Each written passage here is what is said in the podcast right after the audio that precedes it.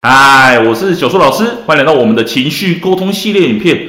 今天要来跟你分享的主题是：孩子是否有情绪困扰呢？你需要理解这条数学公式哦。很多时候，我们家长在找我咨询的时候，都跟我说，孩子有一些情绪困扰的问题。那这个问题呢，通常是怎样怎样怎样？我通常都会问家长说：请问这件事情是一再的发生吗？他是受到什么样的刺激事件或者是环境呢？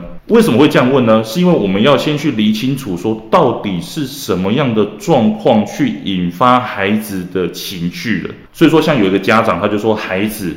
他在家里面比较安全的环境下，他就比较不会有情绪问题。但是在学校就常常会暴怒啊，打别人啊，会有这样子的状况发生。那所以说，我们就会去拆解到说，哦，在学校的话是跟某某人在一起会有这样子的状况吗？还是说在教室里面就有这样子的状况呢？甚至是跟老师相处的时候就会有这样子的情绪困扰呢？那接下来我会再去关心说，那当下孩子的情绪跟发生的原因到底是什么？甚至是我会去关心说，到底这个情绪持续了多久？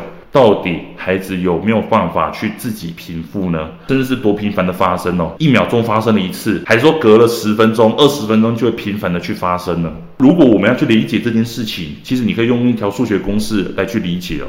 简单来说，就是到底这件事情是困扰的程度到底有多大呢？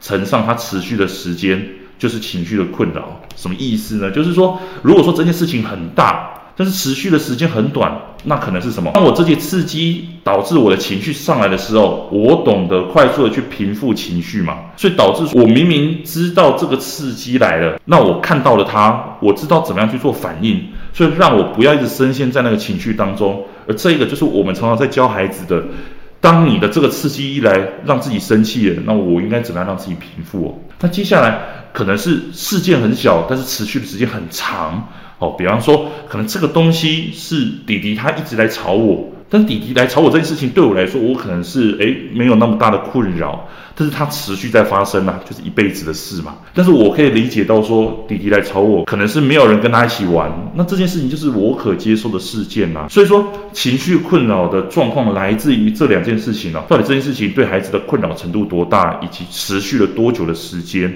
我们通常就是要去改善这两件事情，让孩子。不会有情绪的困扰哦。好，今天跟你分享到了这里，我们下节课再见喽，拜拜。为了要解决孩子的情绪问题、学习问题、课业问题，甚至是专注力问题，你想要获得更多的免费教学影片吗？欢迎加入到我们的 LINE 大小树教育学院里面，搜寻 LINE ID 小老鼠九七九 dxwrf。